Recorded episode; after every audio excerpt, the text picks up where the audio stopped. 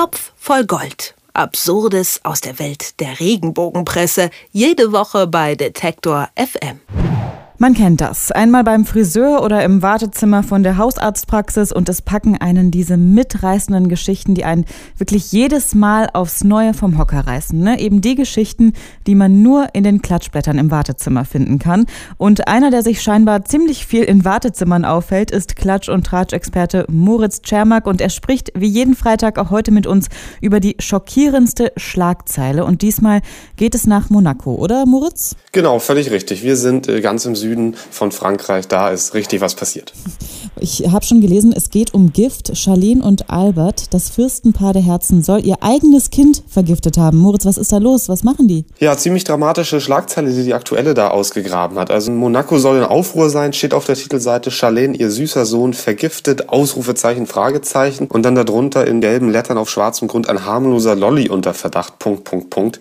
Das ist natürlich schon mal ein Rezept, das uns gefällt hier als Regenbogen Beobachter. Das klingt nach tollen Sachen. Ganz wichtig ist, glaube ich, bei der Titelseite schon mal, dass dieses vergiftet in Anführungszeichen steht. Das ist nicht ganz ohne, denn die Geschichte geht folgendermaßen. Das Fürstenpaar Charlene und Albert und dann ihre beiden Kinder, Jacques und Gabriella, das sind ja zwei Zwillinge, die gerade zwei sind, die waren bei, bei irgendeiner, ähm, bei, bei einem Auslaufen eines Forschungsschiffes im Hafen von Monte Carlo.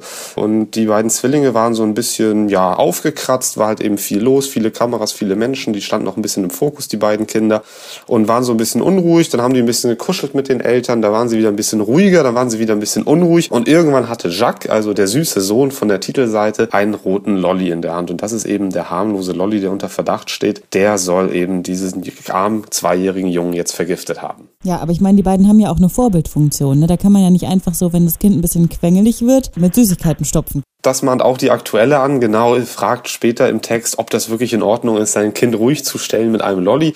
Das kann man sicherlich diskutieren und verschiedene Eltern haben da sicherlich ganz verschiedene Meinungen zu, aber wirklich was Alltägliches, glaube ich, was, was Eltern machen, wenn sie gar nicht mehr weiter wissen, selber unter Stress stehen und die Kinder quengelig sind, dann gibt's eben mal kurz einen Bonbon und dann ist ein bisschen Ruhe. Ja, wie gesagt, kann man darüber diskutieren. Worüber man, finde ich, nicht diskutieren kann unbedingt, ist dann das, was die aktuelle draus macht, also zu Fragen auf der Titelseite, ob der Sohn vergiftet wurde. Da kommt das Blatt dann übrigens so drauf. Viel Zucker im Lolly. Wenn Kinder schon im frühen Alter Zucker bekommen, dann gewöhnen sie sich an eine schlechte Ernährung. Das könnte später zu Herzproblemen, zu Kreislaufproblemen, zu Fettleibigkeit und allem Möglichen führen. Und das ist dann eben eine ganz schöne Vergiftung für dieses kleine Kind. Ja, da haben sie sich ja auch einen Experten ins Boot geholt, habe ich gesehen. Genau, sie haben mal so einen Allgemeinmediziner gefragt und na gut, der sagte dann wenig überraschend, ja, also wenn Kinder jetzt täglich Bonbons und Lollis essen, dann ist das gar nicht gut. Ist natürlich eine ziemliche Captain Obvious Offenbarung.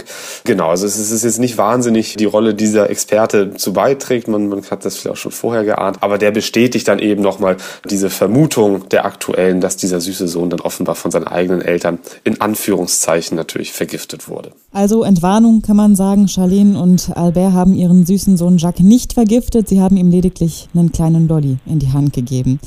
Jeden Freitag bringt uns Moritz Czermak einen besonders brisanten Artikel der Klatschpresse mit und erklärt uns, was dahinter steckt. Diese Woche gab es große Aufregung um einen kleinen Lolly. Danke, Moritz. Ich danke auch. Topf voll Gold. Absurdes aus der Welt der Regenbogenpresse. Jede Woche bei Detektor FM.